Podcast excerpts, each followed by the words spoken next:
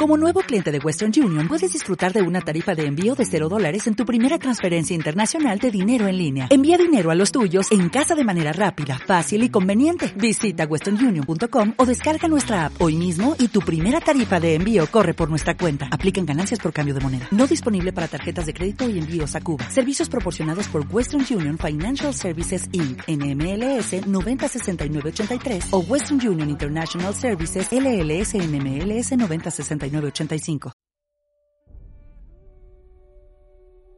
muy buenas y bienvenidos a otro programa de My Nintendo Podcast. Ya estamos aquí un día más, una semana más, y es que llegamos ya con el plan de asentamiento en islas desiertas de Animal Crossing, puesto que apenas hace unos poquitos días, unos cuatro que salió más o menos desde que escuchéis el podcast, unos tres más bien, y es que desde el primer día hemos estado viendo, ¿no? Desde el propio lanzamiento, incluso antes, pero de eso no vamos a comentarlo, islas llenas de cajas, llenas de animales, esperando a aperturas de museos, esperando cosas, pero esto no ha sido todo porque también hemos tenido esta misma semana, esta misma semana anterior, el Indie World Showcase este de Nintendo, un Indies Direct para que nos entendamos entre todos, en el que han enseñado muchos títulos, algunos que ya conocíamos, pero muy poquitos, y otros que nos han llamado la atención en mayor o menor medida, incluido alguno un poco extraño. Por supuesto, para comentar todas estas cosillas, aquí tengo a mis compañeros habituales que están aquí acompañándome al pie del cañón, como siempre, esperando un futuro evento que ya me da igual mencionarlo, que no, que no llegará jamás, pero todos sabemos que eventualmente sí. Y bueno, por supuesto, aquí están. En primer lugar tenemos a nuestro compañero Ernest. Muy buenas, Ernest. ¿Qué tal? ¿Cómo estás? Eh, hola, Crash. Muy bien, como, como siempre, deseando ver qué nos ha deparado la actualidad y, y ya está. Hmm. De acuerdo, de acuerdo. Sí, al final, pues lo que he comentado. Unos lanzamientos, unos anuncios y el Animal Crossing. Bueno, por supuesto, como no podía ser de otra forma, también tenemos con nosotros a Pablo. ¿Qué tal, Pablo? ¿Cómo estás? Pues muy contento porque han habido novedades. Hemos, tenido el lanzamiento de Animal Crossing y encima un Nintendo Direct, aunque sea de indie, eh, que vamos a ir comentando. Así que contento porque hoy hay noticias. Sí, hoy tenemos, hoy tenemos muchas cosillas que, que ver, aunque ya veremos lo que nos extendemos o lo que no, porque luego se nos va de las manos. Pero bueno, por supuesto, para quien eh, ya escucha este podcast habitualmente, tampoco podía faltar nuestro compañero Ramón. Muy buenas, ¿qué tal? Hola, buenas, Crash. Pues bien, muy bien. Eh, preparados para, comentar lo que ha dado de sí estas dos semanas de Nintendo y, nada, muy contento de estar aquí una semana más. Hmm.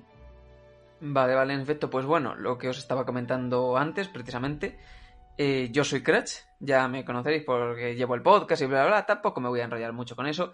Y nada, bienvenidos a todos los que nos estéis escuchando. Y como decía, vamos a empezar un poquito con el tema de Animal Crossing, que ha salido este mismo 20 de marzo. Ya sabéis que por todo el tema del virus este y tal que está pasando, ha habido algunos problemas en los envíos de distintas tiendas y de cosas similares. Pero bueno, parece ser que a algunas personas, la gran mayoría, ya les ha llegado el juego y los problemas están siendo mínimos. Aún así, nosotros al menos desde la, desde la web en alguna parte, porque hay siempre un poquito de todo, pero apoyamos en medida, en mayor medida que lo compréis digital si consideráis que es lo correcto para estos momentos de, todo el tema de envíos y demás. Si queréis el juego, por supuesto, que ya ha sido una revolución en ventas, tanto digitales como físicas.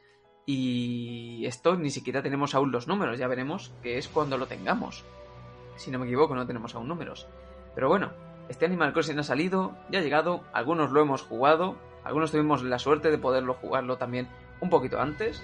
Y nada, bueno, vamos a. Voy a empezar preguntando a ver qué está pareciendo a nuestros compañeros desde. Nada, desde que ha salido, que hace apenas un día. Pero bueno, vamos a ver qué opiniones tenemos. Vamos a empezar por Pablo, por ejemplo. A mí me ha llegado hace eh, unas cuantas horas. Eh, la verdad es que no puedo estar más contento, tiene una pinta de ser un juegazo, los análisis han dicho que son, y todos los compañeros que son muy, muy buen juego. Y aquí me hallo endeudado, arrancando hierbajos y con el ojo dañado porque me han picado unas avispas. Así que empezando con, con mi proceso de endeudamiento y a ver si Ernest nos explica un poquito más porque apenas he podido tener tiempo. Hmm. Tú no te cortes hoy en levantar un poquito más la voz, que parece ser que hay ciertos estés con el, con el audio, así que Pablo, tú si quieres grítanos al oído. No te cortes. Y ten cuidado con las picaduras, que son muy malas. Para eso tienes al bono de Tendo que te vende primeros auxilios.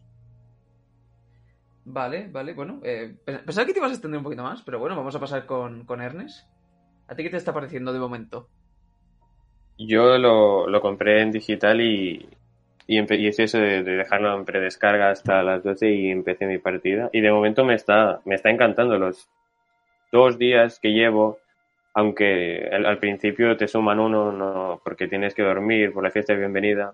Pues eso, eso igual, en, general me, está pareciendo un juego de momento que no le pongo ninguna pega. A mí también me han picado bastante las avispas, pero, pero es noticias para la web me di cuenta que cuando caen las puedes coger con la, con el, con la misma herramienta con las que atrapas otros bichos, así que más o menos yo estoy curado, pero no sé, de momento todo bien, o sea, gráficamente, pero en mi opinión, el segundo mejor juego de Nintendo Switch, porque a ver, igual no lo mueve nadie de ahí, y no sé, todo, todo muy bien, yo he conseguido pagar, como así, para que los que estén un poco más adelante me entiendan, yo he conseguido pagar el préstamo de la primera casa, ahora tengo la, la eh, me he con el aumento de la segunda. El museo he acabado de, hoy de recolectar los 15 ejemplares que le tienes que dar a Sócrates y, ya está ido a un par o tres de islas desiertas con las con el pase Nuki. Ya está básicamente hecho esto.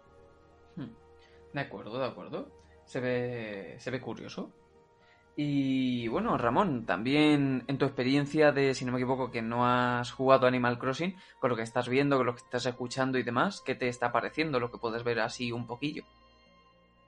Pues bueno, yo no lo he, no lo he jugado y de momento la verdad es que tampoco he visto mucho. No he visto mucho, he visto apenas eh, alguna imagen y poco más, o sea que poco, poco puedo opinar al respecto, la verdad, teniendo en cuenta que, bueno, ya lo dije en anteriores podcasts, que encima pues, no, no he jugado nunca Animal Crossing, no ha sido una saga que me haya llamado a mí la atención nunca, entonces poco, puedo aportar muy poco en, en este sentido, ya digo.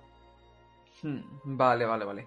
Bueno, eh, parece ser que el Animal Crossing está ahora mismo moviéndose mucho por internet, más de lo que estaba ocurriendo con otros juegos me imagino que lo podríamos asociar a esos juegos de Nintendo que mm, a mí me recuerda un poquito al, a lo que pasa con Pokémon, que realmente no tienes que ser un amante de Nintendo para ser un amante de Animal Crossing, como pasa con muchas otras sagas, como suelen ser precisamente Mario o Zelda, ¿no? Así las más conocidillas, como quien dice, ¿no? De, de la trifuerza de Nintendo.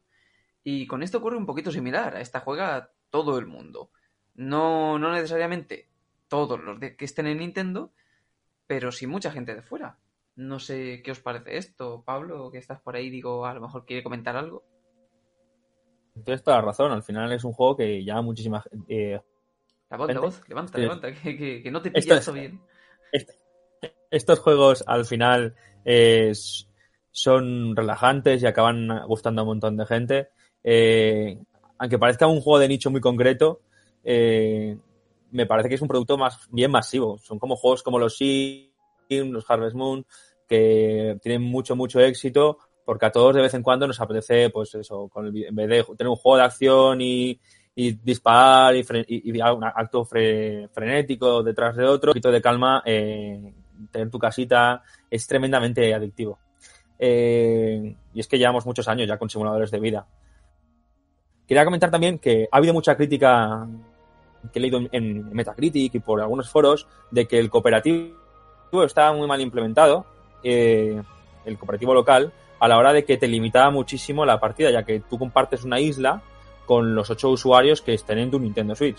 Y he estado probándolo y la verdad es que eh, es verdad que, es un poco raro y falta algunas opciones. Por ejemplo, eh, tú estás jugando y te pasas el, el, liderato que se va rotando entre, entre los diferentes usuarios que están jugando a la vez y si te aprendes una mecánica nueva, la chapa te la echan dos veces. Una al que la escucha y otra al que está por ahí. Te vuelve a preguntar, eh, eh, le toca escuchar toda la chapa de la introducción de cada elemento jugable. Y sí que es verdad que se nota que, el cooperativo le faltaba un par de semanas de, de desarrollo, porque tiene algunas cosas que no he acabado de entender, que cómo puede ser que el segundo jugador esté tan limitado. Hmm. Pero por el resto del juego me está pareciendo bárbaro.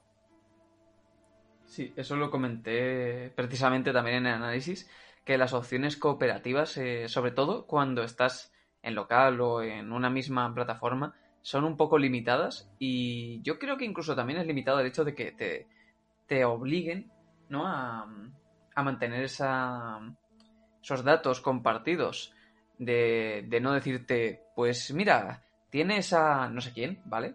Tienes a no sé quién eh, que sabemos que lo conoces o que es tu familia o lo que sea, como lo quiere interpretar la Switch, eh, ya, ya en esta consola. ¿Quieres ir a su isla? Sí, pues te lleva. No, pues te hace otra isla. Que, eso es que no puedas que mucha compartir gente- la, co- la misma isla con gente de, de- que tenga el juego y que no sea en la misma consola. Eh, No, eso, hay eso- muchas eso cosas sí que, lo no me acaban. Eso sí que lo entiendo, porque eso tendrías que estar forzado a conectarte a internet, porque si una no la tienes online y la otra sí, entonces la que no tienes online, Claro. ¿cómo avanzas? Es que es un poco... Pues, pues- pues, eh, la tienes o en un servidor online y te- que tengas acceso ambos. Y, o la segunda es que tengas, puedas tener varias partidas, como una que puedas tener tú solo, otra con tus colegas. Me refiero, yo he visto opciones parecidas, por ejemplo, en un juego como, como Minecraft, ¿no? que es un juego pues medianamente parecido. Eh, Aunque yo también con- creo que las comparaciones con, con Minecraft son un poco injustas porque estamos hablando del, del juego más grande Sí, sí, de la historia de estilo sandbox. ¿no? Y que si a día de hoy, después de me refiero no, sé, que- no sé cuántos años, ya, no te lo digo en plan, pero que a- al modelo de generar partidas, años- ¿eh? Sí, sí. Sol- Solo, solo en esa característica. El modelo de generar partidas, pues mira, me ha parecido un poco pobre. Por ejemplo, cuando invitas a alguien de la, eh, directamente no puedes vivir en la misma casa, como podías hacerlo en el de Animal Crossing DDS, obligan a vivir en casas separadas. Eh, podrían al menos preguntártelo, ¿no? En plan, yo creo que son un par de opciones que algunas puedo intentar entender que sea por eso, por motivos que dices tú, ¿no? De no estar conectado a internet constantemente, pero que otras eh, forzosamente no tienen una gran lógica que no estén. Aún así, claro, estamos hablando de una cosa pequeña dentro de la experiencia y, y hay mucha gente que ni siquiera este juego lo, lo va a jugar cooperativamente y, le va a dar totalmente igual. Pero a los que jugamos cooperativo, pues mira, pues esa es la única puntilla que me ha sacado. Hmm. Eh, así que diga, por ahora, ¿eh? también es verdad que no lleva mucho. Yo, fíjate, por lo que dices, lo de las casas de compartirla no le doy importancia, pero sí que se la doy mucho al, al hecho de, más que nada por el, por el vivir la experiencia también única a cada uno, que eso entiendo que sea así, aunque puedas llegar a tener la opción. Yo es más por el apartado de muchas veces tener que pensar en estar jugando varias personas a la vez en la misma plataforma, que te limita a un área, estás en un área delimitada, ¿no? Y tú te tienes que mover siguiendo al líder, aunque lo puedas cambiar, y y como todos juntos. Algo que en online es mucho más libre y la verdad es que da bastante más gusto jugarlo. Pero eso es como todo también. Es un poco variante. Eh, Me gustaría ver si en el futuro este juego va recibiendo actualizaciones. No solo en el, sentido de que cambie las estaciones, las celebraciones, sino que va eh, recibiendo actualizaciones para mejorar este tipo de cosas. O va a ser de esos juegos que Nintendo saca y lo deja. Por ejemplo, Mario Maker, teníamos como la esperanza de que eh, Maker 2 sacase actualizaciones con nuevos diseños.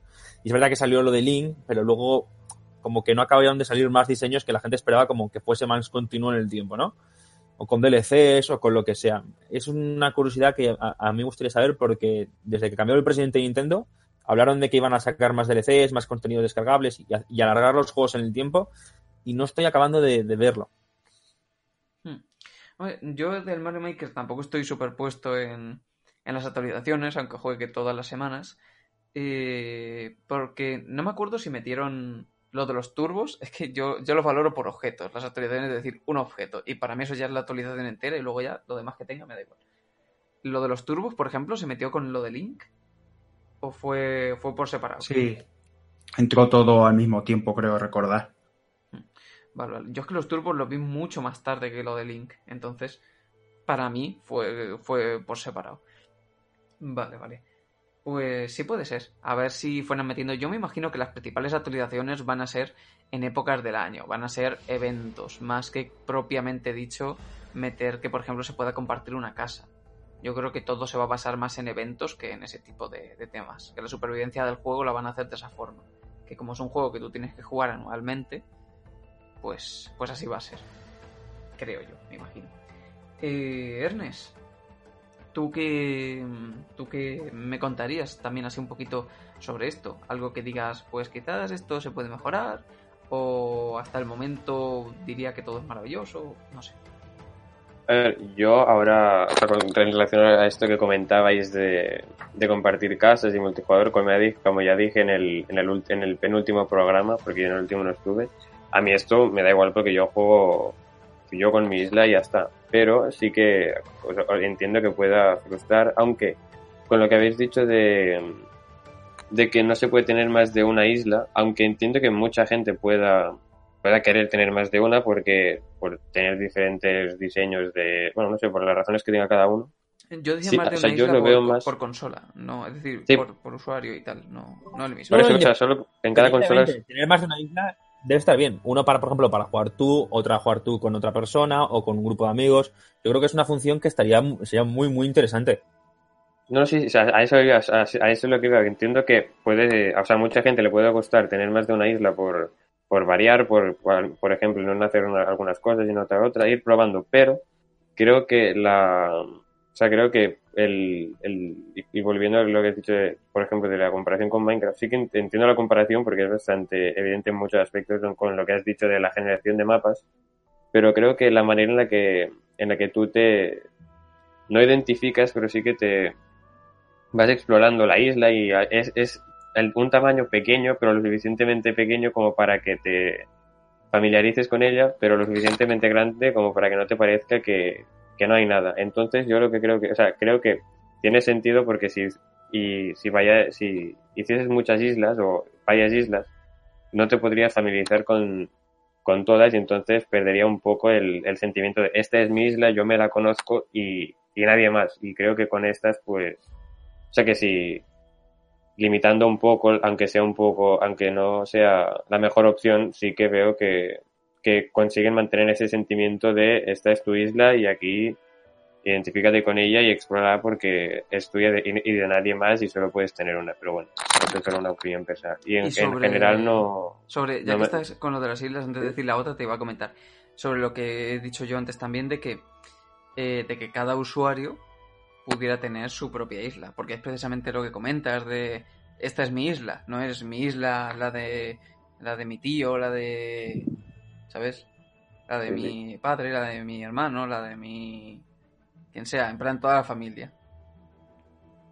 No, o sea, sí, es- este es el único punto donde podría decir, vale, aquí en más de una isla, pues sí, porque obviamente también es ne- es necesario que cada uno tenga uno y no se comparte, porque ya te digo que a mí no me gustaría compartir la, la isla, pero pero en general, aparte de esto que comentáis, que a mí personalmente no me afecta, yo no le he encontrado ningún fallo. Vaya, lo, lo estaba pensándolo antes para a comentar aquí en el podcast, lo único que he visto, lo que había visto, digo, me gustaría poder ordenar el, el inventario porque me gusta tenerlo todo ordenado. Y después me di cuenta que si mantienes la, puedes mover los objetos y aquí dice, no me, aquí, me, o sea, ahora no me falta de nada, vaya, lo veo un juego Sí, redondo.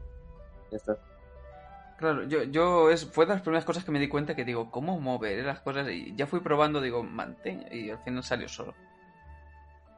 Porque me extrañaba que no se pudiera, que el juego no te diera esa opción de mover. Por, sobre todo por los que somos un poco maniáticos en ese sentido. Vale, ¿y algo más? No, no, no, ya te he dicho, mm, me parece un juego redondo y aunque el multijugador, tanto local como en línea, puede ser un poco... Todos, bueno, ya sabemos que a Nintendo le cuesta esto del, del multijugador, pero bueno, a mí, ya te digo que a mí no me falta de nada, o sea que todo bien por mi parte. Hmm, Vale. La pregunta, Ramón, la voy a plantear de otra forma para tener esa perspectiva.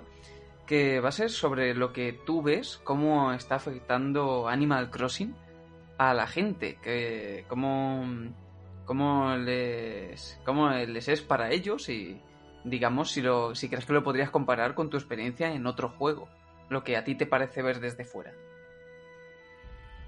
Mm, No sé,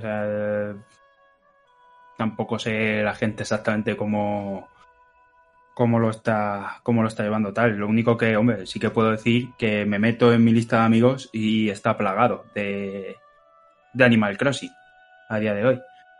Pero bueno, que no sé, tampoco, tampoco puedo comentar mucho sobre esto. Simplemente, hombre, un poco de lo que estabais hablando antes, sí que me parece mal que no pueda tener cada usuario su, su propia isla. Está bien que pueda haber una común, pero que cada uno pueda tener la suya propia sí me parece un pequeño fallo, porque al final, como estaba diciendo antes, si tú tienes tu isla, no quieres que te la toquen tal y cual, eh, lo suyo es eh, dar esa opción para que cada usuario tenga la suya propia. Al final, si no, si no es, eh, si no es muy, muy complicado a veces abrirse a más jugadores en, una misma familia, pues todos tienen que jugar en la misma isla, en fin, yo creo que eso lo puedan haber, lo puedan haber mejorado, por lo menos cada uno pudiese tener la suya propia. A mí me llama la atención porque realmente los datos que ocupa Animal Crossing eh, como archivo de guardado rondaban entre los 200 y los 300 megas. Entonces realmente no son muchos. A ver, si hay 8 usuarios y cada uno se hace su propia isla, bueno, ya te acumula un giga y poco. A lo mejor no tanto incluso porque seguro que hay parte de los datos que se comparten. Pero aún así me parece no sé, me parece que no sería para tanto. Cada uno puede tener su propia partida de Pokémon, cada uno tiene su perfil de Splatoon, ya no solamente el perfil en línea, sino el de la propia consola, de Mario Maker, etcétera. Al final, no sé, tampoco lo veo tan tan disparatado el que lo hagan por separado y no sé muy bien por qué tomarían esa opción. Pero bueno, quién sabe, a lo mejor con el tiempo sí que sí que la dan. No creo, pero estaría muy bien. Y bueno, este Animal Crossing al final, digamos que no nos da tampoco mucho de qué hablar, porque hemos estado hablando en otros podcasts, hemos estado comentando lo que iban a tener y demás. A mí quizás diría que podemos destacar aún estas mecánicas, ¿no? Las mecánicas clásicas de cazar insectos, del pescar, que ahora haré algún comentario sobre eso, y bueno, de encontrar fósiles y demás, y de cómo es la progresión, ¿no? Hemos podido ir viendo cómo en la isla, realmente los análisis sobre todo también, que en ningún momento vamos a poder hacer todo en un día si no recurrimos a las malas artes que me gusta llamarle a mí. En un día es prácticamente imposible porque, claro, avanzamos, tenemos que pagar, al final nos dicen, vale, va a venir Sócrates, pero claro, Sócrates vendrá al día siguiente. O vale, podemos mejorar tu casa, pero tu casa la vas a mejorar, se mejorará al día siguiente. Luego hay que abrir el museo. Luego hay que conseguir los objetos como la escalera para poder subir superficies. Luego hay que hacer una tienda no en este orden precisamente, pero el caso es que hay que ir haciendo cosas progresivas que se hacen también con el paso del tiempo. Es un juego que es imposible pillarlo en un solo día y haciéndolo todo legalmente, pasártelo de una. No, no puedes llegar al final en un solo día por distintos motivos, además. Y esto me parece muy curioso que sea un juego que te haga estar también ahí constantemente puesto. Yo solamente tengo una queja hay un, un logro de millas que es de capturar peces seguidos me parece lo más estresante que he tenido en mi vida, con mi que me pongo nervioso mientras veo cómo está picando el pez, porque claro, si fallas un solo pez, todos los peces que has acumulado los pierdes, de, de, ahí ya, ya, tienes que volver a empezar, y yo estoy ahí tenso cada vez que estoy pillando un pez diciendo, ¿y si no lo pillo? ¿y si no lo pillo? Me tensa a mí eso también me ha pasado con el, con el logro este, sí, sí.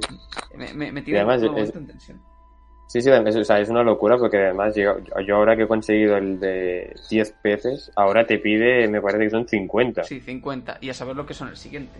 Claro, claro, yo, o sea, no sé, estuve estudiante y sí, no sé, no sé, es, es, es, lo que te has dicho, es muy, muy raro, porque el, el Animal Crossing, la ventaja, como ya me has dicho, es poder jugar, jugar tranquilo y sin presión, y aquí te piden que eso, que te pilles 50, hay 50, bueno, sí, 50 peces seguidos y no puedes fallar ni uno y no sé.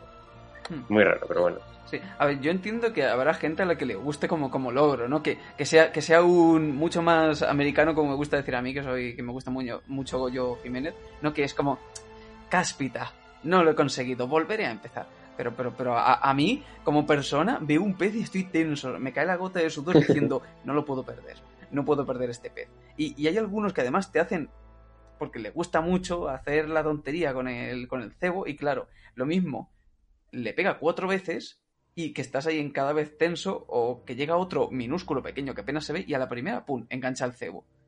Y, y ya no sabes cómo reaccionar ante los peces. Pero a mí los que me pillan peor son los que te, lo, te, te pican la primera, porque me pillan muy desprevenido a mí esos. Sí, sí, precisamente, precisamente. Además, no sabes si estar preparado o no, porque claro, luego el margen de que pican sí que te da tiempo pero a la mínima que no lo pilles, mm, ya se te va. Se van, creo que es un margen de, de 0,8 o algo así es, o de un segundo.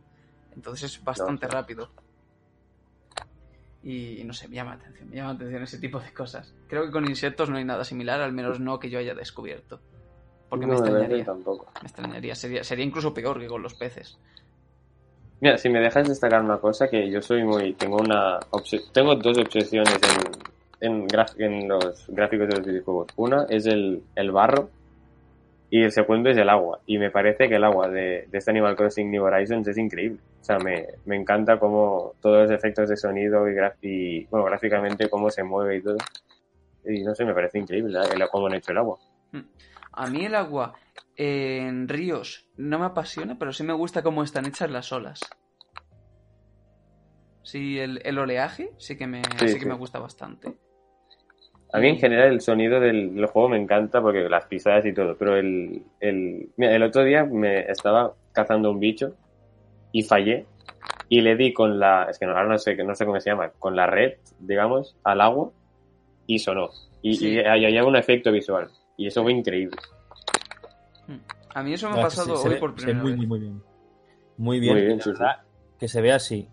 Y lo, lo estaba mirando antes. Y que solo pese como 6 gigas. Me parece una locura. Al Acostumbrados a que los juegos los pesen en una locura. En plan, 20 gigas como poco, muy poco. Con muy, muy poco, eh. 50 muy la poco. mayoría. Es que es eso. Sí, es eso.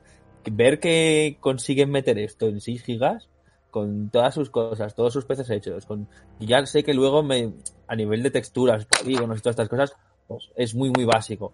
Pero con la cantidad de objetos que tiene, la cantidad de cosas que tiene, y encima los efectos lumínicos, lo bien que están hechos, que se vea así de bien, pues es sorprendente.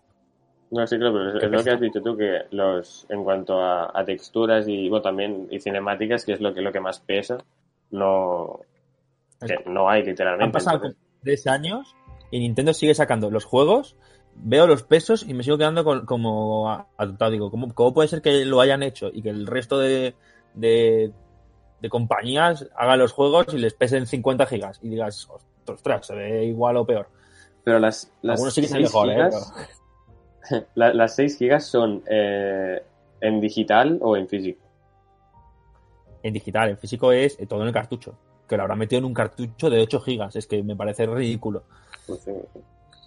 Que yo entiendo que lo hacen por uno de los motivos de ser que se ahorran la pasta, ¿sabes? Porque tendrán que comprar el, el cartucho más barato, el de 8, o no sé si hay uno de 4, pero. Pero creo No, que, no que me ya, parece que ya no, está, ya está bien. Bueno, aunque el cartucho como también en parte está hecho por ellos, realmente a ellos les sale más barato, parcialmente. No es como una compañía que se tiene que comprar a Nintendo para poder hacer el cartucho. Entonces no les sale tan caro. Vamos, digo yo. No, sí, me parece que me parece que es así, que ellos, o sea, al menos son las distribuidoras de, de cartuchos para empresas como Super Rare Games o cosas así que hacen ediciones físicas de indies. Sí, esa es la verdad, es que eso siempre me, me gusta. Que ahora iremos con el tema indies y tal. Y precisamente, eh, una, una cosa que he estado viendo mucho han sido escenas de cajas y cajas y cajas, pero bestiales por internet, esperando a que abrieran el museo, a que viniera Sócrates, ¿no? Para, para que entregarle todas las cosas. Y también he visto un montón de vídeos de la famosa tarántula picando a todo el mundo, a todo el que pilla. No sé si habréis tenido ya el placer de encontraros con ella. Yo a mí me, yo la cogí. Parece que es la tarántula, la verdad. Ahora mismo hoy estoy dedicando loco. Hay una tarántula. ¿Qué? Es una araña que te, te pica y- bueno, eso te- no Sí, sé. te- Yo es que yo la cogí, no sé qué pasa si te pica. Es una, es una araña que te puedes encontrar por ahí. Eh, si la ves, lo normal es que te dé una vuelta, te rodee y luego te, te pique. Y eso te desmaya y te manda a tu casa. Pero Al si final hay, coges, hay muertos en tumbas y fantasmas o. hay un fantasma o sí, era todo- que sale durante la noche. Vale, que, que salió los trailers. No, no, no, spoiler no es ninguno. ¿vale? Hmm. Vale, es que había oído de que, que era una imagen del tráiler y que luego había desaparecido. No sé dónde lo vi, Mm, Eh, no, bueno, pero- pero No, este no Está. El fantasma está, sí. perfecto. Claro, claro, sí está por ahí. Además tiene, tiene su, su importancia y tal. Entonces, Yo no me lo he encontrado, pero lo, lo, lo he visto en vídeo. el fantasma está- a partir del día 3 ya os lo podéis. Bueno, a partir del día 2 ya se puede, pero que a partir del día 3 es lo más normal encontrárselo. Uf, qué mañana, ¿eh? Uf, uf, uf. Es que a, a mí eso es, o sea, porque he visto mucha gente que hace esto de, de viajar en, bueno, claro, viajar en el tiempo, de cambiar la fecha de la consola. Hmm. Y no sé, creo que, o sea, como has dicho tú, creo que va en contra de la naturaleza de los juegos, pero bueno, entiendo que, que si no puedes esperar que cada uno juegue como quiere, ¿eh? pero bueno, no sé, no me parece... Y si pones fechas sí, especiales, rollo, pongo Halloween, se pone todo Halloween, o eso supongo que es un parche que tiene que llegar. ¿Sabes? Que Eh, lo había anunciado. El juego, como tal, los Animal Crossing siempre suelen tener ya cosas predefinidas en ellos. En plan, que pones año nuevo, pues puedes pasar la fiesta de año nuevo en Animal Crossing y demás. Pero. Claro. Pero claro, me imagino que aparte Nintendo, por cómo lo planteo, ellos van a hacer eventos especiales. Porque ya Nintendo dijo que si, por ejemplo, tú avanzas la fecha, imaginemos que Halloween, que has dicho, no tú avanzas la fecha y vives Halloween en el juego, tú tienes tu fiesta de Halloween en el juego. Pero si luego Nintendo hace un evento de Halloween, un evento especial, como técnicamente el juego reconoce que tú ya has pasado ese evento, aunque luego vuelvas el tiempo atrás, no vas a poder jugar el evento que va a poner Nintendo. Ya dijeron que Es que me parece bien, ¿eh? Al final, lo, lo- lo- lo divertido es vivir la experiencia, es eso. Y, y- y ir jugando de vez en cuando, o al menos en los eventos especiales. Y si tú quieres luego echarle 4 o 5 horas, que el juego te permita. ¿Sabes? Que ni te frene, pero que también te motive a jugar durante mucho tiempo. ¿Sabes? Manche, todo un año mínimo. Hmm. o Sí, que sí. te invita a ir yendo. Sí, no, esto- A a mí eso sinceramente me motiva, porque yo, por ejemplo, me pasa con las series, que hoy en día te las dan todas del tirón, todos los episodios, me las veo del tirón y a las tres semanas me he olvidado de, de la mitad de lo que había pasado por haberla visto tan rápido. En cambio, cuando la ves semana a semana, eh, acaban dejándote más huella. Mm. Aunque en cierta parte no guste. Y bueno, también os digo, el Animal Crossing se come la batería como si no hubiera un mañana. sí, ¿eh? es como el Zelda. La, la, la, la devora. Es decir, es poner el Animal Crossing y eso es un come cocos. Vale, pero dura vale, menos vale. de... Yo creo que dura menos de cuatro horas de la batería. Sí, sí, dura menos de cuatro. Dura menos de cuatro. Eh, ¿Y de yo, tres? esta- yo he estado. ¿Tres? Eh, depende. Yo es que también Ahí, ahí. cuando juego portátil juego con bastante volumen, entonces. Mm. Eh, el caso es que yo he estado jugando, ahora dos horas antes de, del ¿Tenéis la vieja? ¿La, la vieja Switch o la nueva? La vieja, la vieja, claro. Perdón, ¿eh? La primera, sí, Ah, la que sacaron primero. Y.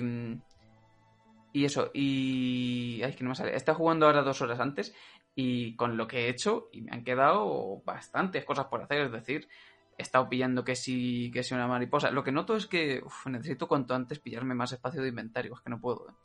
¿Cuánto tienes? ¿Cuántas líneas? Eh, dos, dos, tengo las dos básicas. ¿Tienes dos líneas? Claro, es que acabó.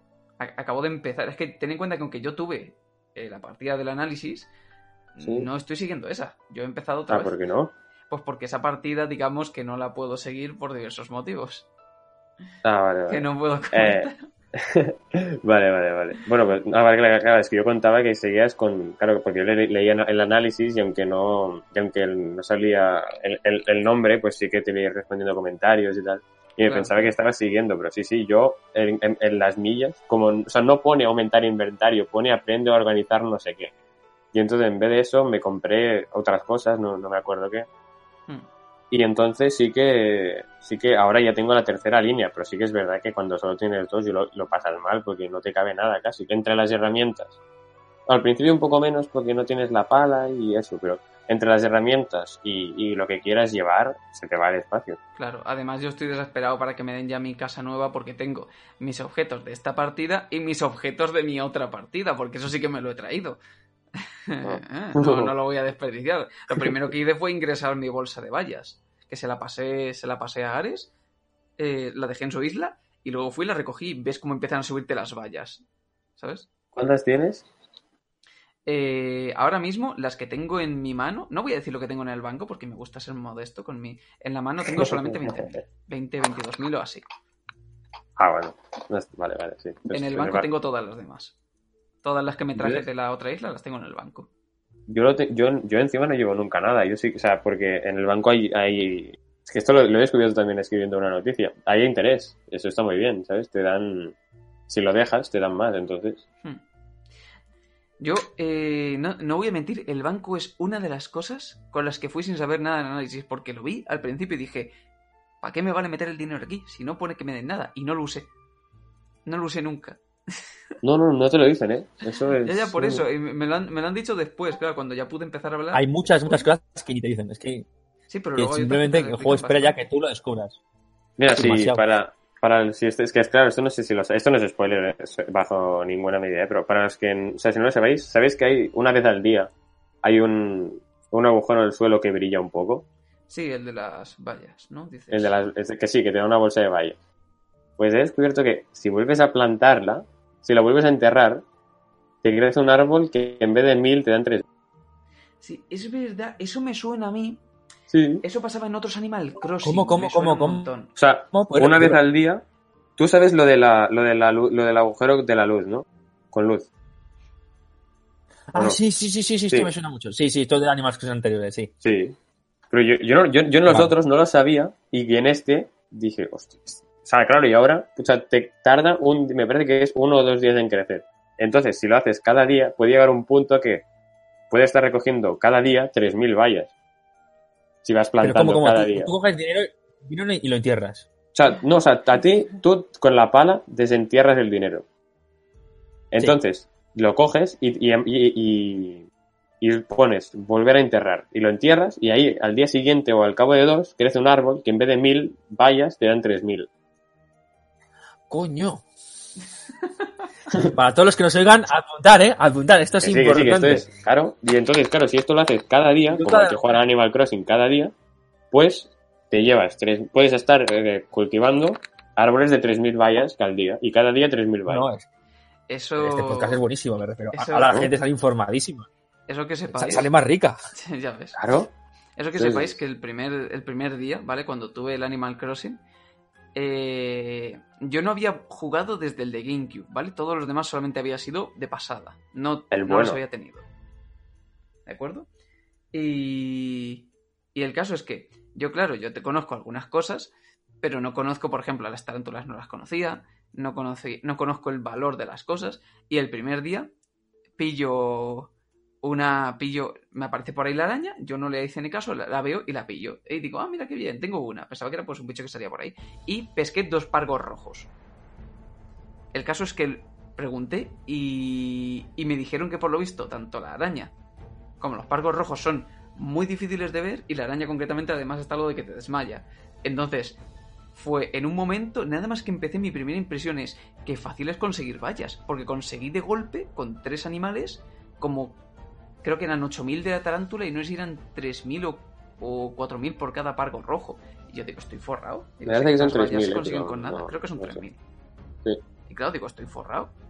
No, no, digo, es facilísimo conseguir vallas en este juego. Digo, digo, se me va a hacer un poco, ¿eh? Pero no, mentira, mentira. Es, esos son esas tres cosillas. Luego empiezas a pillar por ahí mariposas y, y conchas de por ahí de por la playa y insectos de por ahí peces y vas a Tendo, le vendes 10 cosas y te dice, bueno, te doy 2.000 vallas y, y da gracias. Pero no están mal, ¿eh? Las conchas. Se venden bien. Bueno, depende cuál. Depende No cuál. no mal.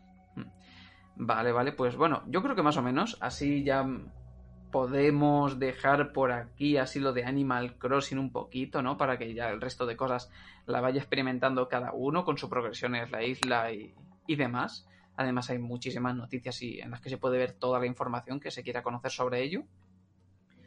Salvo que queráis decir algo más. No, no, no, por mi parte nada más. Vale, vale.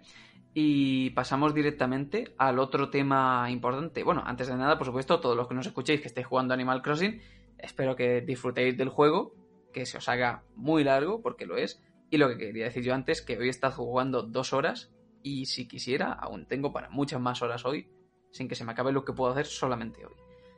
Eh, bueno, el siguiente tema, el Indie World Showcase, Indies Direct. Para que todos nos entendamos, como he dicho al principio, que hemos tenido esta semana este 17 de marzo. Eh, curiosamente ha cumplido con los rumores que se filtraron de que iba a haber un Indies y más adelante quizás un Direct. Normal, ya lo sabremos. Tampoco vamos a indagar mucho. Y el caso es que se mostraron muchos juegos, algunos más interesantes que otros, con bastante estética compartida que me llamó la atención que, por ejemplo, en el último en el último Indies que hubo, consistió sobre todo en juegos mmm, basados en 2D, muy pixelar, muy ese estilo. Y en este me ha parecido ver justo lo contrario. Hemos visto muchos juegos 3D, con una estética que yo siempre la comparo con el, la del Life is Strange, ¿no? Esta que es así como cartoon, pero que, que te recuerda un, po un, poquito a lo poligonal, pero que eso es solamente en diversos aspectos, es como un poco extraña, ¿no? nunca he sabido cómo llamarla muy bien, ¿no? Porque es, es cartoon, pero no es dibujo. Que me imagino que me entendéis perfectamente. Sí, estilo animación. Sí, exacto. Eh, y bueno, y todo esto ha sido la que hemos tenido ahora, lo cual me ha parecido muy curioso.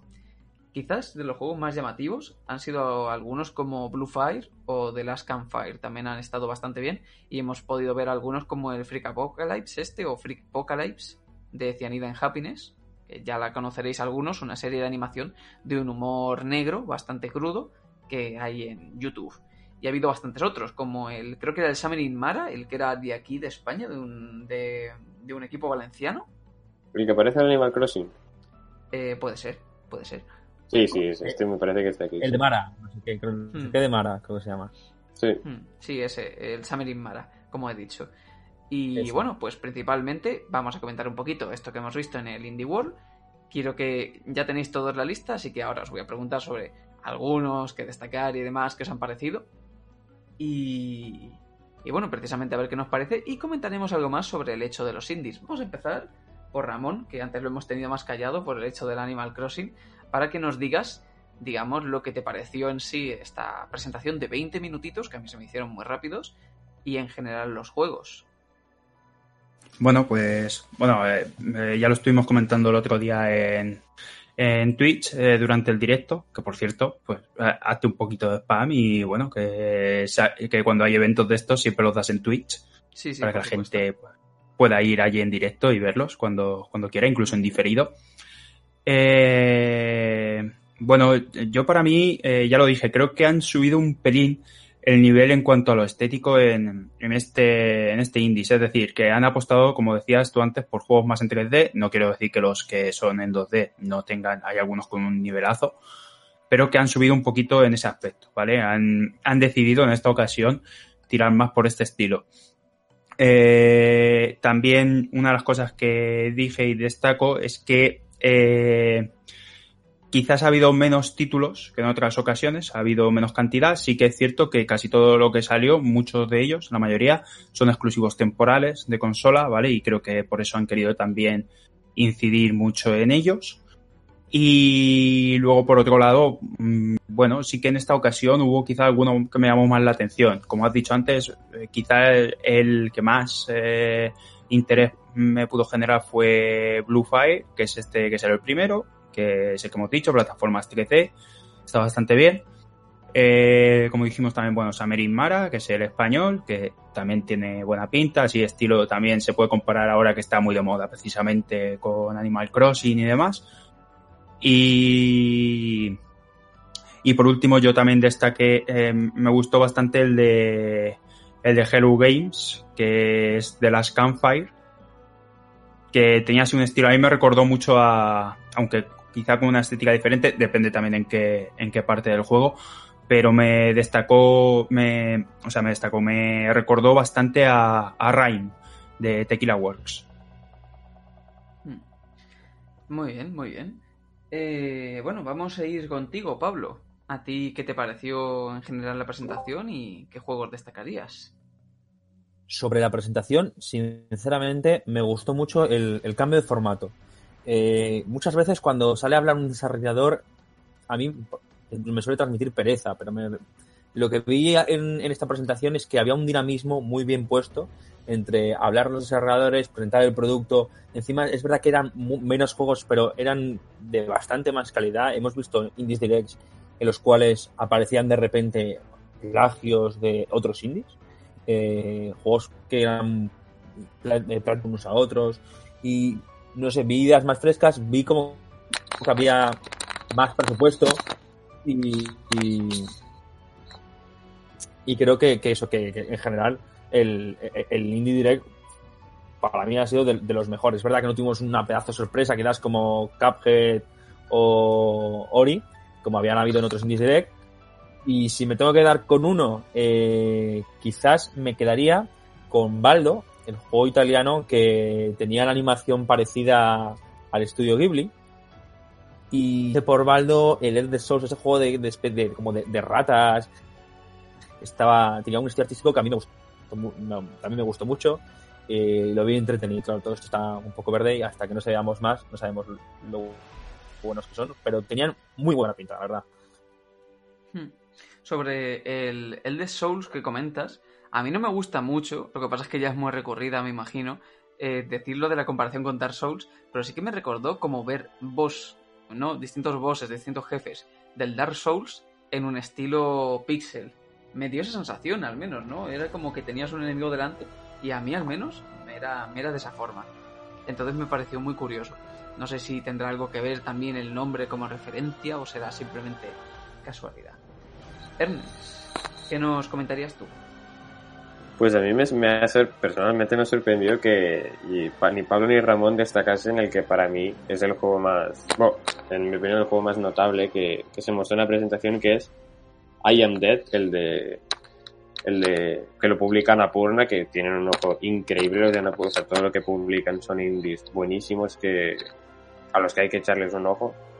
Y yo lo, lo que me pasó es que, eh, y me acostumbra a pasar bastante porque con el, con el Nintendo Direct de, me parece que es el de septiembre, el último que tuvimos, el que acabó con el remaster o remake de Xenoblade Chronicles, del primero, eh, pues siempre, siempre que lo veo y no hay nada, entre muchas comillas, eh, me, me y salí, me decepciona, entonces salí muy, muy enfadado y dije, ¿qué es esto? O sea, no, han enseñado nada prácticamente porque sí que ves las expectativas muy altas porque llevamos mucho tiempo sin un Nintendo Direct, como ya hemos dicho mil veces en este podcast, sin tener que contar el, los dedicados como Animal Crossing o los de Pokémon.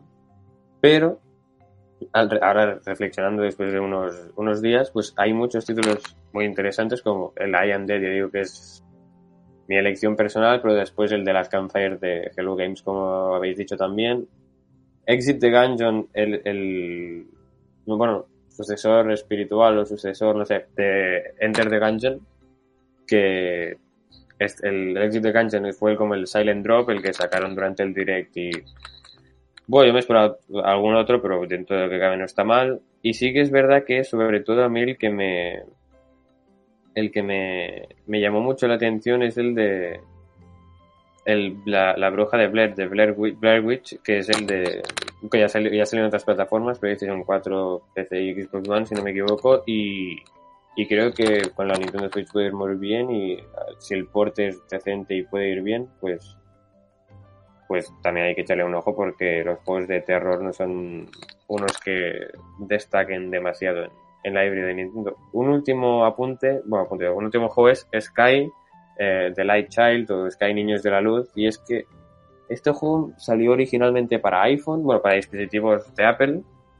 y es gratis. Entonces, mi duda es, o sea, es gratis, pero con matiz porque no tiene micro, bueno, sí, o sea, tiene micro, micropagos, pero son o sea, tú tienes el juego entero y con los, o sea, si pagas, pues hay más secretos en cada nivel y tienes más cosas que encontrar. O sea, son como coleccionables de, de pago. Entonces, no sé si van a sacar la versión gratis con la posibilidad de pagar por el añadido o si van a hacer la que seguro que van a hacer, que es la de sacar la versión de pago. Pero bueno, no sé, es un título muy bonito, además de estilo artístico, sobre todo de Journey y no sé, creo que estuvo bien, que aún, aún habiendo pensado en ello, creo que por culpa de las faltas de direct nos esperamos algo mucho más grande y fue un indie showcase de lo más normal del mundo, pero bueno, está, bien, no, no nos podemos quejar, había para todos los gustos y sobre todo volver a, recalcar I Am Dead. Ya veo, ya veo.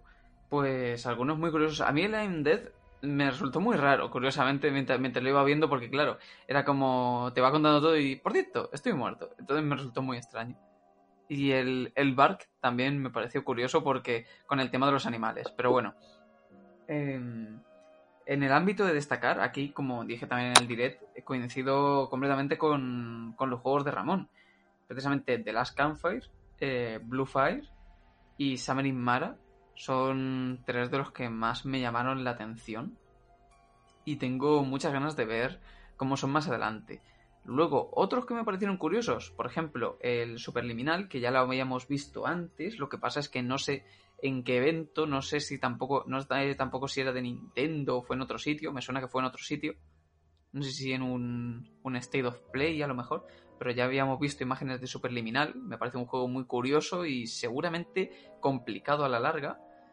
Eh, ¿Qué más cosas? El de Cyanide and Happiness, Mm, no creo que lo juegue, pero me parece un juego que sí que me gustaría ver a alguien jugar, no sé, me parece curioso. Porque como tal, los de los que son de ese estilo luego no me acaban apasionando, pero no sé, puede, puede variar. Y, y eso, así del, del estilo que diga, pues bueno. Mm, quizás el de el de El Soul, que lo ha dicho también Pablo, podría ser interesante. Destacar de estos juegos que el 17 de marzo estaban disponibles el Sky Racket y el Exit de Gungeon. De los demás, hay, la mayoría van a llegar entre primavera y verano de 2020. Algunos tienen fechas concretas, como el Moving On, que es del 28 de abril. Y otros simplemente, como el I Death que mencionaba Ernest, o The Good Life, o por ejemplo Daisy Dungeons, que también es un juego que yo ya he podido ver antes. Eh, bueno, y todo el mundo. no eh, saldrán en 2020 sin una fecha concreta definida. Pero bueno, ya veremos. Son juegos para relativamente pronto, lo que estima que seguramente tendremos un Indies Direct de aquí a, basta, a no mucho tiempo, quiero decir, a mediados, después de, después de verano, en otoño. No creo que tarde mucho en haber otro Indies. Y, y será curioso. ¿Ha habido alguno de estos juegos? Voy a empezar por Pablo que crees que se pueda convertir en uno de tus, así viéndolo solamente un poquito por encima, en alguno de tus indies favoritos? Eh, no, es que no lo he resaltado antes porque lo habíais dicho Ramón ya, pero el de Last Campfire eh, también me, es uno de los que le tengo muy echado el ojo y la verdad es que sí que tiene, muy muy buena pinta. ¿Y cuál? yo creo que es para mí es si tuviera que darme con, uno de, que crea que me voy a comprar y que voy a, a, jugar, yo creo que acabaría con, esa experiencia, la verdad. Curioso. Y, con todo esto, ¿cuál es tu indie favorito? Actual, wow. Pues el Hollow Knight, la verdad es que hace un verano y medio, dos, eh, le eché como 50 horas y me encantó, me encantó. No había jugado un Metroidvania en mi vida. Sé que mucha gente dirá, me, mata, pero, pero me estrené con Hollow Knight y una experiencia impresionante. Desde entonces es uno de los mis géneros que más me gustan. Jugaste, me imagino que has jugado después Ori también, a lo mejor. Eh, Ori lo tengo empezado en la One, pero la verdad es que tengo una lista de juegos eh, por acabar importante. Pues ahora es el momento, de hecho. Ahora que estamos en Ya, pero me acaba de llegar un simulador de vida. Tengo el Luigi Mansion, el simulador de vida, el Ori, tengo, se me van acumulando. Hmm. Vale, vale, vale. De acuerdo. Bueno, eh, vamos contigo, Ernest. ¿Qué, indie de aquí destacarías como, pues, este puede ser eh, uno de mis próximos indies favoritos, sin duda? Que no sé si dirás de o cuál dirás. Y, ¿Y cuál es actualmente tu indie favorito? A ver, yo como es, eh, efectivamente I am dead porque y ahora antes de pasar a mi indie favorito, yo lo que busco en un, o sea, creo que los juegos AAA hoy en día em, están más dedicados a, o sea, son superproducciones y, y, yo creo que les falta ese trans, transmitir emociones y creo que el gran, la gran ventaja que tienen los juegos independientes respecto al, a, los AAA es, es, esa, que se pueden apartar un, apartar un poco de la clásica estructura e ir más a, a eso, a tocar la fibra y hacer que el jugador, o sea, hacer experiencias más únicas. Entonces, a mí, personalmente creo que eh, Summer in Mara, que es este que habéis dicho vosotros, es muy, o sea, no creo que vaya a, hacer esto, entonces a mí, este, o sea, este tipo de indies, aunque los valoro mucho, no me atraen tanto. Y por eso es I Am Dead, porque creo que con la premisa esta de estar muerto, creo que puede transmitir muy, muy bien a través de las mecánicas que sea, porque de momento solo se ha visto que puedes observar a través de paredes y eso, pues pues creo que, que es una propuesta muy interesante y la más destacable del Nintendo Indie Showcase, me parece que se llama este evento, que vaya nombres se exponen también. Entonces, eh, mi indie World favorito actual- creo que es. Indie, Indie World Showcase. Entonces, mi, mi indie favorito hoy en. Bueno, a día de hoy, pues estaría entre el que os recomendé hace dos semanas. Sí, es que claro, yo me pierdo porque es el primer programa que me salto. El que, de esta temporada. El que os recomendé hace dos programas, que es Kentucky Route Zero.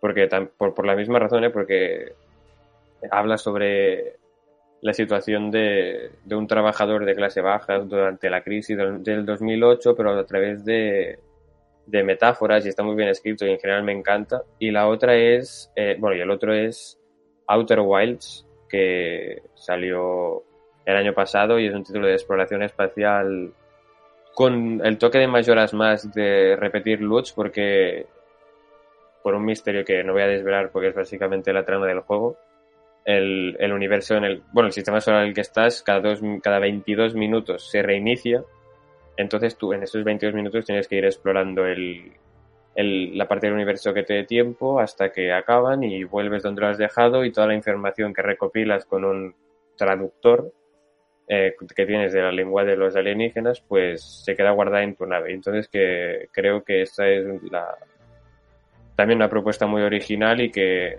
junto a la banda sonora y toda la exploración es, es increíble entonces serían estos dos Vale, vale, perfecto. Eh, pues vamos contigo, Ramón, entonces. Un indie concreto de los que has mencionado que destacarías sobre los demás para, para jugarlo. Y tu indie favorito. Pues yo me quedaría con, de todo lo que hemos visto, me quedaría con Blue Fire. Es el que más me, me ha llamado la atención, eh, plataformas 3D. Tiene bastante buena pinta. Y indie favorito, ahora con este, porque ya lo empecé en su día, pero con todo esto de la cuarentena y tal, pues estamos teniendo bastante tiempo para, para volver a jugar juegos que dejamos a medio y demás. Y he reiniciado eh, Ori and the Blind Forest y aunque aún no lo he terminado, tengo ya más o menos por la mitad, pero es que me tengo que quedar con este. Es que me parece sublime, me parece maravilloso en todos los aspectos. En aspecto jugable, en el aspecto gráfico, en el aspecto sonoro, me parece un- una auténtica maravilla de, de videojuego. Por lo tanto, me voy a quedar, me voy a quedar con, con Ori and the Blind Forest. Ahora justamente que, que Ramón has mencionado este del, bueno, has mencionado el Blind Forest y que recientemente, bueno, muy recientemente ha salido el, la secuela, el The Will of the Wisp, si no me equivoco. Sí, el día Eh, 11 pues- creo que fue. Pues sí, hace, bueno, hace nada tampoco, hace Sí, como- sí, por eso digo, hace una semanita y media. Sí, pues en, en esto es, o sea, el, estuve viendo análisis, sobre, leyendo y viendo algún vídeo y, y me parece que es, y, y esto que, que ningún Xboxer me lo malinterprete, por favor, que no va con mala sangre ni nada, que sé que aquí hay un par, o tres, no sé si Pablo. Entonces creo que es el primer exclusivo de, de Xbox, o de los primeros, con los que digo, ojalá tener una, una Xbox para poder jugarlo, porque es que realmente eso que digo, o sea, lo- por lo que he oído, es, o sea, artísticamente, ya no solo gráficamente, eh, sino cómo explica, explica la historia y todo, me parece que lo hace, que por lo que he oído lo hace todo bien, así que, no sé, o sea, es una, ya digo que gráficamente es lo mejor que he visto en, en bastante tiempo, porque no sé si tú, Crash, lo has podido jugar, que sé que tienes una Xbox, sí, sí, pero, pero eso, o sea, ¿tú cuál, perdón, cuál modelo, qué modelo tienes? Eh, la One S. La- porque yo estuve leyendo un, algún, ya te digo, algún análisis en Kotaku en particular y sí que vi que dijeron que en la que en la X tiraba más o menos bien, pero que en las otras había un problema, obviamente sin contar la versión de PC que ahí depende de lo que tire el tuyo, pero o sea que claro, entonces yo claro, yo digo si Microsoft se vuelve a portar bien con Nintendo y lo portean, que no va a pasar, se fi- fijo ahora, pues a lo mejor lo puedo jugar, pero es que dicen que en la OS, claro, yo aquí espero que me puedas dar tu opinión porque porque todo lo que te estoy diciendo ahora es de haberlo leído, pero dicen que en la S va un poco justo y que a veces rasca un poco y que puede bajar la definición o, o- o los frames se pueden ver un poco, bueno, puede haber caídas de frames y, y claro, entonces esto es que decir que si en la Xbox One S, que es una consola, pues igual que la PlayStation 4, igual que O sea, que es una PlayStation, que es una consola potente, que no es como Nintendo Switch, que sí que tira por lo que hace Nintendo, pero que en general es, es más corta. Es una consola potente y... Uh, lo que ha dicho. Se ha metido Es con, que sí, da igual, da con igual. la da igual. potencia Da de igual, da igual. Nintendo. Qué broma. No, no, pero por eso, saber si, si realmente va justo, porque entonces si va justo ahí es imposible que lo vemos en eh, que lo veamos en Switch. Claro, tú me, me preguntas por el Blame Forest, claro. No, no, por el de Will of the Wisp, el Blind Ah. Forest ya, ya ha llegado. Ah, sí, sí, no, no, para- no, no, no, vale, no, vale, el Will of the Wisp no lo he jugado aún, lo tengo ya, Ah, vale, vale. pero no lo he jugado aún. Eh, pensaba Vale, que me decías el Blame Forest, claro, y conforme me lo decías, yo te iba, yo te iba a comentar que en su momento cuando lo, cuando lo empecé a jugar, lo empecé a jugar precisamente en el stream, ¿no? Ahí en Twitch, y jugándolo con la Xbox, con el stream y con todo, eh, no noté ni, ni un problema jugándolo, entonces claro, me, me, me extrañaba eso porque hay escenas bastante, igual que hay zonas muy tranquilas, hay otras que son pura velocidad, como ya, ya sabéis, de que tienes que ir muy rápido, ¿no? Son las persecuciones, como quien dice, pero que no te persigue algo. Las, es que no sé qué nombre le daban a estos momentos. Le daban un nombre concreto. Y... Y claro, no tengo problemas. Con el Will of the Wisp no lo he probado aún, porque estoy intentando que me funcione la Microsoft Store en el ordenador para poder jugarlo, porque lo tengo con el Play Anywhere, pero no me va. Entonces, y como no me va, no puedo. Que lo jugaré. Eh, entonces, debe ser un problema de, de optimización. Que no, a ver, que a, a nivel artístico el juego es brillante, pero me refiero que debe ser un problema de optimización porque lo que viene a ser el, a nivel técnico de, yo creo que, que la One no de, no de, de algo de optimización de que hay algo que tienen que arreglar o parchear. Eh, si se vuelven a portar bien, si entraría. Yo creo que si es porque llega el hardware, yo estoy seguro que el hardware llega y que el juego entra. Eh, la pregunta es si volverá a aportar también y, y a tener otra vez otro detalle tan grande, porque llevamos muchos. Sí, Hace sí, pero un año y medio era imposible, ahora lo damos hasta como probable. Entonces, eh, dentro de lo que cabe, ser optimista.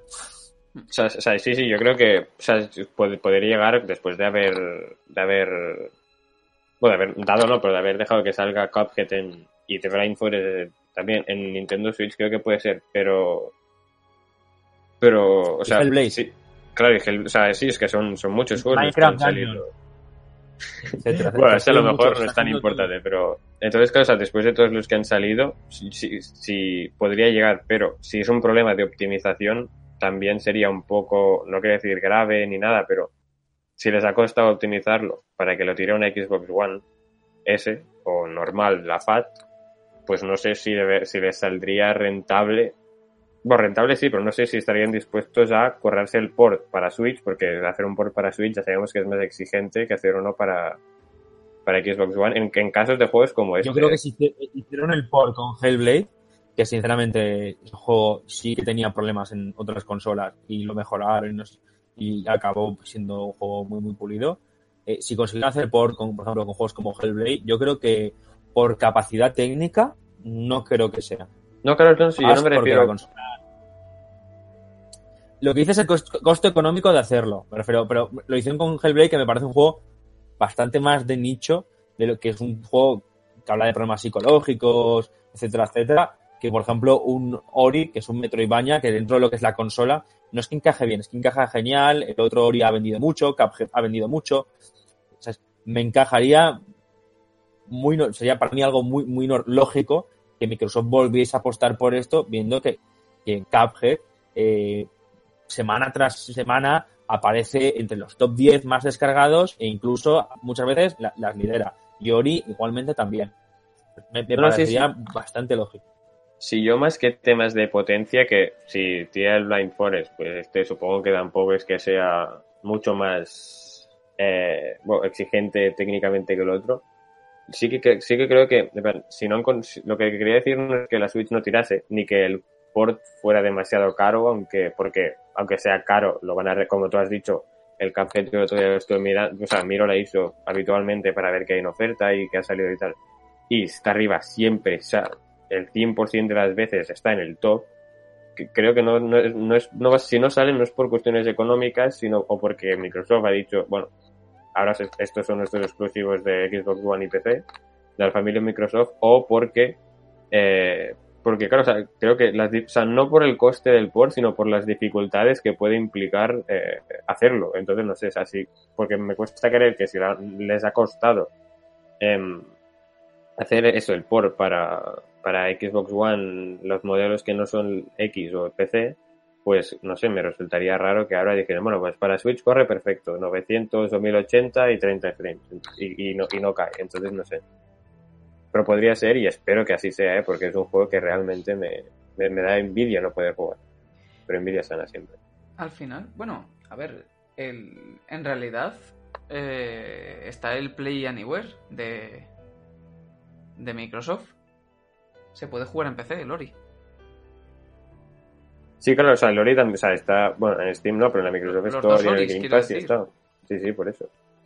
Por eso, que, en cualquier caso, que tanto para una consola como para otra se puede. Pero bueno, mmm, lo dicho, eh, otro de los juegos muy, muy bonitos y muy, muy llamativos. Y el nuevo que tiene que ser es una mala bestia. Con respecto a lo de los juegos que estábamos comentando antes, digamos los que, los que tocan por mi parte. Yo quizás, quizás, aunque no sabría exactamente cuál elegir, supongo que me quedaría... ¿Sabéis? Voy a decir el Blue Fire, por no decir el de las Campfire, que también podría decirlo. Pero venga, voy a decir el Blue Fire, que quizás sería el que es posiblemente que me llamara más la atención para pensar en él a la, a la larga. En ese sentido. Y en cuanto a un indie favorito, yo diría el Death Cells. Hay muchos indies que me gustan, por ejemplo, el Pray for the Gods. Eh, el Divinity, por desgracia, no lo considero indie, porque aunque el estudio era independiente, ya tiene mucha experiencia, un tiempo, tuvo financiación, de que está. Es un indie a medias. Habéis hablado de indies, claro, Divinity no es indie, Ori es indie. claro, a ver, yo creo que el primero sí. Es que das el primero. O sea, porque el primero lo comenzaron a desarrollar sí, antes de saber que tendrían el, el apoyo de Microsoft. Entonces, el, o sea, el primero yo creo que, que, cuenta. Pero después, el segundo, ahora que ya está financiado 100% por Microsoft, no lo sé, que lo, depende de cada uno. pero claro, es que, yo diría que no. Pero también hay que tener en cuenta que el, o sea, me parece que se llama Demon, el estudio encargado de los, de los Ori, no forma parte de la familia de, de estudios de esa famosa de Phil Spencer de Microsoft. O sea, no es como Obsidian que lo han comprado. O sea, es continúan siendo un estudio independiente. Entonces, su juego es independiente. Ya, ya, ya, pero su juego es independiente. pero, CD Projekt es independiente de Microsoft, pero no es una empresa que haga indies, pero hace The Witcher, que de todo Hombre, pero, al final va por el presupuesto. The Witcher era mayor. Mm. Claro, claro, ya lo he puesto para, para el caso la, la diferencia que no es lo mismo. va por el presupuesto que no, es, Exacto, porque por ejemplo, ya que se mencionaba, el Divinity, ¿vale? Es de, Larian Studios, que ya había hecho antes otros juegos, como era Divinity, Divinity 2, no sé qué de Divinity, ¿vale? Hizo muchos juegos llamados así, tal Divinity. Luego sacó Divinity Original Sin 1, financiado en Kickstarter, con alrededor de unos 500-600 mil dólares, creo que les dieron. Eh, Kickstarter, recordemos la gente, porque yo siempre he sido un estudio pequeño.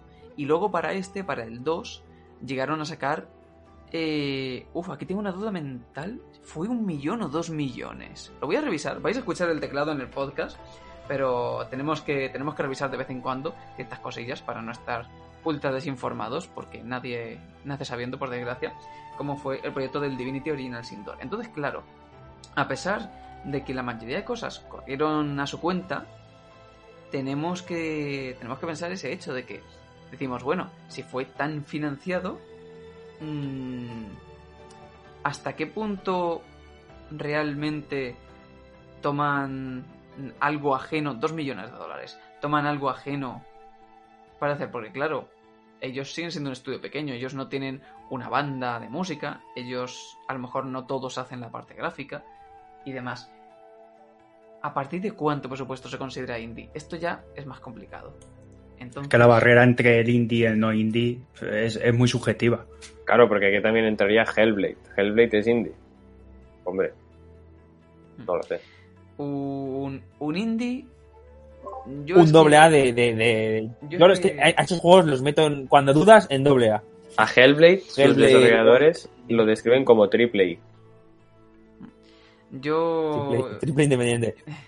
Yo a estos, yo es que soy muy, muy purista en el sentido indie en la mayoría de ocasiones y pienso que un juego indie está hecho por un equipo generalmente bastante pequeño, que ese equipo cubre casi todos los aspectos del juego, a lo mejor de cinco personas para abajo suelen ser muchas veces, que cubre casi todos los aspectos. Uno es, a lo mejor es uno el artista, otro es programador, otro es el que se ocupa de llevar todo lo del juego y entre los tres pues hacer un poquito todo lo que falta. Y a lo mejor le pagan la banda sonora a un, a un artista que se le dé bien pero que no está dentro del estudio, algo del estilo. Entonces, claro, juegos como el Divinity no los puedo llegar a ver indies, aunque técnicamente pueda llegar a ser considerado en algunos aspectos, pero yo no lo veo como tal. Y y dentro de los juegos indies, que sí que eso, que aunque a día de hoy ya quizás si sale un 2 no podría ser considerado, el Death Cells yo lo considero como mi, como mi indie favorito. Aunque hay muchos otros que son muy buenos, como he dicho, el, el Prey for the Gods, que, que no es el mismo que el Prey, Prey o Prey se le puede llamar, for the Gods, que es uno así muy estilo Shadow the Colossus, que también me gusta muchísimo, pero que aún no está terminado. Está, Es que- está en proceso. lo que estabas comentando, yo creo sí que también consideraría más, eh, más bien por el- la cantidad de gente que está hecho que realmente un presupuesto, porque incluso dentro de las mismas compañías hay proyectos, por ejemplo, por poner un ejemplo, dentro de la misma Nintendo, pues no sé cuánto costará hacer actualmente un juego de Kirby, pero hombre, eh, lo comparamos con lo que ha costado, por ejemplo, Breath of the Wild y estaremos hablando de una diferencia presupuestaria exagerada y al fin y al cabo lo hace la misma compañía. Entonces, claro, ¿qué vas a considerar? ¿El Kirby Indie? ¿O vas a coger de un estudio a lo mejor que estos que le han insuflado dinero, alguna compañía, tal, también? Eh, pues un estudio indie, entre comillas. Es que es muy, es muy difícil la diferenciación muchas veces entre un estudio indie y un estudio y un estudio normal o que lo hace, que hace juegos con un mayor presupuesto. Pero claro, es que dentro de un mismo estudio pueden hacer videojuegos con un presupuesto menor, con un presupuesto mayor. Al final la línea es muy, muy delgada y puede estar en un lado, en otro, depende también de quién lo mire. Mm. Yo siempre me acuerdo de un juego que se llama Shadow Bug, ¿vale? Que es como de un bicho muy pequeñito, completamente negro, negro, negro, es decir, no tiene, no tiene detalles. Y es un juego muy basado en el, en el arte. Está hecho por, creo que eran dos personas. Eh, aunque hay un tercero que ayudaba en algo más, pero el juego está hecho en, por dos, si no me equivoco. El que programa y el que hace el arte. Y me parece un juego muy chulo, ¿vale? Muy fluido, con una mecánica de moverte con. Te mueves solamente con A y D y, con, y haciendo clic con el ratón. Y con esas. Vamos, creo que la W y la S no se usaba para nada.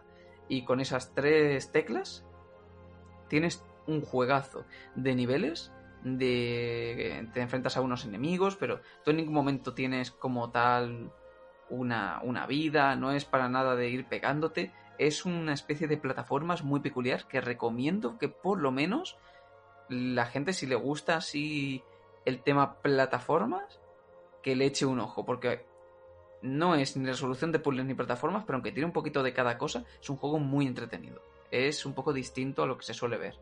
Y además creo que está baratísimo, está por menos de 5 euros en Steam, en Switch creo que también estaba el Shadow Bug, no sé a qué precio estará ahora mismo, y es muy interesante. Ernest, creo que querías comentar algo. Sí, que, o sea, es, en relación a qué consideramos indie, para mí indie es una combinación de eh, ser un estudio, como tú has dicho, pequeño, tener una o, sea, una, o sea, de un equipo pequeño, un presupuesto también, un presupuesto inicial pequeño, porque después, con el caso de Cuphead, que fue hecho por un equipo pequeño y con un presupuesto pequeño hasta que llegó Microsoft. Y también, por último, o sea, de, la, de las tres cosas, para mí, tiene que tener una identidad, o sea, sus juegos no, no tienen que, ¿sabes? O sea, una, una identidad de, está claro que esto es un juego independiente, como habéis mencionado, Hellblade. Hellblade se nota que, eh, no, o sea, Rockstar no, no haría, bueno, Rockstar aún, pero, eh, o sea, no podían hacer, o sea, muchos estudios no harían un juego dedicado justo a tratar las enfermedades mentales, o sea, que el tema central sea un tema en el que alrededor gira todo el concepto de, de, de del juego, como puede ser, por ejemplo, el de The Last Campfire de Hello Games, yo me lo imagino un juego así muy triste, que tenga un concepto básico y que alrededor de este concepto, como pues, pues se desarrolla el juego, como I am dead, pues supongo que cómo ver a el la, una persona muerta a la vida o todo, sabes que tenga un, una, una, identidad, no de estudio, sino de, que cada juego tenga una identidad que digas, vale, esto no lo podría hacer un, qué sé, Ubisoft, que es el caso más, más recurrente. Esto no lo podría hacer una compañía así porque tiene tal estándar y tal y tal y, y este mensaje a lo mejor sería demasiado polémico y no podría ser. Una idea central tiene que haber aquí, en mi opinión. Es algo, es algo que ver, ¿no? Eso de que dices precisamente que suelen tener mucha identidad. Ahí vemos que la mayoría de juegos indies, cuando tienen un éxito, acaban siendo respaldados de una forma o de otra. Por ejemplo, hay pequeños estudios, como, como fue el caso de que tenía el nombre en la cabeza y se me ha ido Mercury Steam, eh, que pueden ayudar a, hacer diversos juegos y que luego salen muy bien y que quién sabe cuándo podrán volver a tener ahí su momento de decir, mira, es un juego suyo, tal, o han ayudado a hacer este juego, tal, lo que sea, o casos como por ejemplo precisamente lo que ocurrió con el Ori, ¿no? O con el Hellblade que comentáis, yo también me acuerdo precisamente de esto que estaba diciendo ahora del Divinity, del Arian, que por mucho que se al final sacaron mucho, ahora ha llegado Wizards. Nada, unos Mindundis que solamente tienen lo de Dungeons and Dragons, la saga Baldur's Gate y quién sabe cuántas más. Eh, bueno, obviamente sabemos cuántas más, pero se entiende. Y ahora les van a ayudar a hacer el 3. De hecho, son el equipo principal. Larian, que no deja de ser un estudio bastante pequeño para lo que es un estudio de videojuegos y ahí están sacando eso adelante. Es curioso como de los indies, eh, que esto hace poquito además, es curioso porque lo destacaron en Nintendo también, de los indies está saliendo esa, esa nueva gente, esos nuevos desarrolladores que si no fuera por tener esa posibilidad no podrían meterse en el mercado, porque a lo mejor son gente que no han estudiado las 20 licenciaturas que te piden para poder entrar a hacer videojuegos a día de hoy. Que cada vez hacer videojuegos parece que es más, más y más y y a este paso, cualquier día lo vemos superando la medicina, aunque no sea el momento para decirlo con lo que estamos pasando, pero ya es que cada vez piden más. Es que los videojuegos se han vuelto una profesión muy exigente, más allá de la creatividad, a nivel de aprendizaje y de lo que necesitas para poder meterte de verdad sin tener un contacto dentro de ello. No sé qué os parece. O sea, sí, pero por ejemplo, esto que has dicho tú, el ejemplo que, has puesto tú ahora del Arian, que lo acabo de buscar y o sea, lo, desde, desde el Arian, el estudio tiene 130, emplea, 130 empleados. Sí, pero, ahora. bueno, ahora. Sí, sí, sí, o sea, antes obviamente no, ¿eh? pero, o sea, obviamente porque cuando, pero entonces yo veo ahora al Arian como, bueno, no veía porque en ese momento no pensaba en eso, pero como veo desde ahora, a, si miro hacia atrás, a Platinum Games, en la época 2010-2009, que es cuando salieron Vanquish y Bayonetta. O sea, sus, dos juegos referentes, en mi opinión, a día de hoy son esos dos. No hay. Bueno, Metal Gear Rising a lo mejor, pero los, buenos, buenos son esos dos. Entonces, si. Si el. O sea, sí, ah, yo creo que ahora, porque a partir de ahí sí que tuvieron problemas de financiación y Nintendo les dio el Bayonetta 2 bueno, les financió, el Bayonetta 2 y el de Wonderful 101, entonces yo creo que en ese punto, pues en ese punto me parece que desde Platinum tenían 70, 100 como máximo empleados, entonces creo, que en ese punto pasaron de ser independientes a una compañía, a lo mejor no triple A aún, pero sí lo que ha dicho, no me recuerdo si Ramón y Pablo, doble A, ¿sabes? En plan, de un calibre mayor, pero sin hacer superproducciones como las puede hacer Nintendo o, Rockstar o, o la compañía que toque precisamente ese tipo de, compañías. Ramón, ¿querías comentar también algo sobre eso? Eh, bueno, yo quería comentar, no, simplemente quería comentar que como han nombrado antes a Mercury Steam, eh, es una compañía que hizo Samus Returns y no sabemos nada de ellos. Lo último que sabemos es que hicieron ese, ese remake para Nintendo y desde entonces, que han pasado ya casi tres años, que se dice pronto, no sabemos nada. Quizás algo para Nintendo también. Bueno, ya veremos estaría bien, la verdad. dijeron que querían hacer su propio juego, ¿no? También, ¿me suena? Puede ser. no, sé, no sé si, si fue el caso. No, no, me suena, pero bueno, que no sabemos nada de lo que está haciendo esta gente. Eh, el último que sabemos es que trabajaron con Nintendo. Bueno, trabajaron con Nintendo, no, que hicieron ellos el, el juego.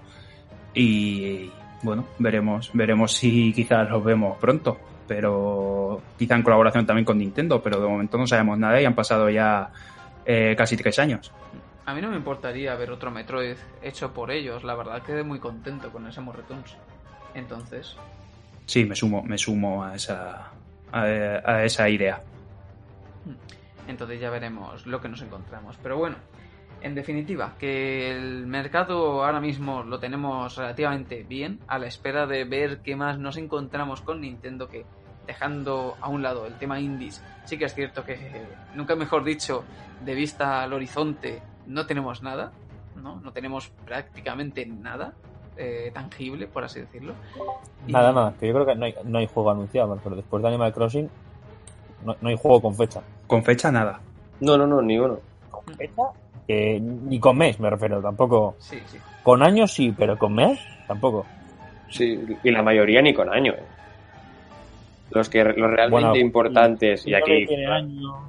No, bueno, o sea, no sé, por ejemplo, en mi opinión, los realmente, los que realmente se esperan, con la secuela del Zelda obviamente no tiene año. Y el Bayonetta, no sé si llegaron a decir el 3, eh, obviamente. No, sé si llegaron a decir 2020. No, no, o sea, ni dijeron 2020 con el Bayonetta. es que tal Bayonetta, que yo estoy un poco ah, no, con esto. No, hay, no hay fecha de nada. No, o sea, no hay ni fecha, o sea, desde el de Game Awards 2018, ¿no? Fue cuando se enseñó el teaser ese de no, 30 no, no. segundos. Bayonetta es de Game Awards 2017. ¿2017 fue tan prontito? No, que va, que va. No, que va. fue el primer año de Switch. Sí, yo creo que fue 2017, ¿eh? Sí, sí, sí, claro, claro, porque en 2018 fue cuando nos salió el sí, sí. En febrero de, de, de, 2018 sale Bayonetta 2 con el 1 en Switch.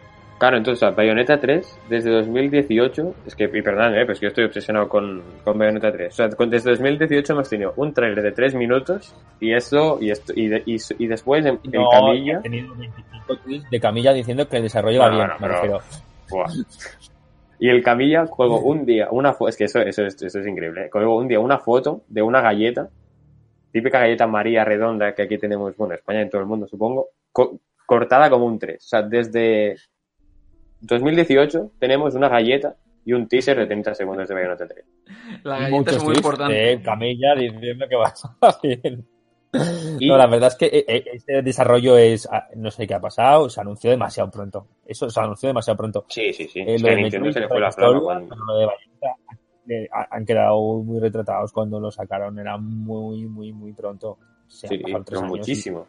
No, tenemos ni año confirmado, me refiero, un poco lamentable. Sí, sí, es que yo creo que el primer año de Nintendo Switch fue y continúa siendo el mejor, porque tuvimos de todo, Splatoon 2, el Zelda, el Mario y el Xenoblade. El año pasado estuvo bien, 2018 un poco vacío, pero para los del Smash, perfecto. Este año yo te juro, yo digo, este año va a ser igual que el año que el primero, porque va a haber Zelda, aunque obviamente no el 3 de marzo, sino más tarde. Vamos a tener Animal Crossing, vamos a tener Bayonetta, el remaster o remake, no sé si, es que nunca lo sé, si el del Xenoblade Chronicles, entonces digo, va a ser otro Mario, no me lo espero en 3D, pero bueno, va a ser increíble este año. Y ahora me veo que para finales de año no van a sacar nada de esto y a, y a ver si nos van a traer Pikmin 4, que supongo que está bien, pero no sé, yo yo pasé de ver el 2020 para Nintendo muy bien a muy desinflado. No, no, no, no, no. Con el COVID-19, yo creo que hasta mediados de abril lo tenemos directo. Bueno, bueno, bueno, bueno. Ya, ya, hasta ahí, ahí corto yo. La semana que viene. Ahí corto yo ya de raíz. Aquí no hacemos ya más especulaciones, ni fechas, ni nada. Eh, ahí corto yo ya de raíz. Así que nada, yo creo que hoy más o menos lo podemos dejar por aquí, con lo que ya hemos dicho, con lo que ya hemos visto. Otro día más aquí hemos tenido también una horica, 20 minutos. Y nada, espero que también os haya ido muy bien esto a vosotros. Tenemos que ver muchas cosas, tenemos que ver qué nos encontramos de cara al futuro. Y por supuesto, aprovechar estos días que tenemos, estas semanas probablemente, en todo el mundo para jugar videojuegos, ser creativos, estar con la familia en la medida de lo posible, en la familia cercana o con quien se pueda y si no, pues eso, a darle al Animal Crossing que siempre está ahí y cada día tiene cositas nuevas y muchos peces, muchos peces y tarántulas. Así que nada, lo dicho, espero que hayáis estado muy bien. Ramón, ¿tú has estado aquí bien? ¿Es más o menos todo bien? Sí, bien, como siempre. Eh, muy contento de estar aquí otra semana más y, y nada, ya a seguir como podamos pues estas semanas de, de estar en casa. Hmm. Sí, sin duda, sin duda, sin duda. Pablo, ¿tú también todo bien, así bien con los videojuegos en general? Todo genial. Mucha salud para todos y sobre todo buen momento ahora para limpiar estanterías de juegos acumulados que tengamos. Hmm. Algo que no nos pasaba tanto de pequeños. Y Ernest, por tu parte. Yo, como siempre, muy bien, encantado de, de estar aquí y muchas gracias por, por, haberme dejado desahogarme con Bayonetta 3 porque nadie a mi alrededor, ni familia ni amigos me entienden, así que muchas gracias. Y yo lo de, con lo de estanterías, yo no acostumbro a tener pendientes porque el juego uno me lo acabo y paso al siguiente, pero, pero sí que va perfecto esta temporada para, bueno, esta temporada de descanso para, para visitar algunos que se quedaron en el tintero y espero que todos los miembros del equipo y los que nos escuchan estén, estén bien. Eso, eso seguro. Bueno, por mi parte también ha estado todo muy bien. No sé qué pasará el día que alguien me diga, pues no, estoy fatal. Pero bueno, eso quién sabe cuándo puede llegar, si es que llega alguna vez. Así que nada, como siempre, yo soy Cratch, por mi parte. Y nada, ya nos veremos en el próximo programa dentro de dos semanitas, como siempre, de My Nintendo Podcast. Un saludo a todos, disfrutar mucho con este Animal Crossing con los demás videojuegos y hasta la próxima. Adiós. Chao. Hasta luego. Hasta luego.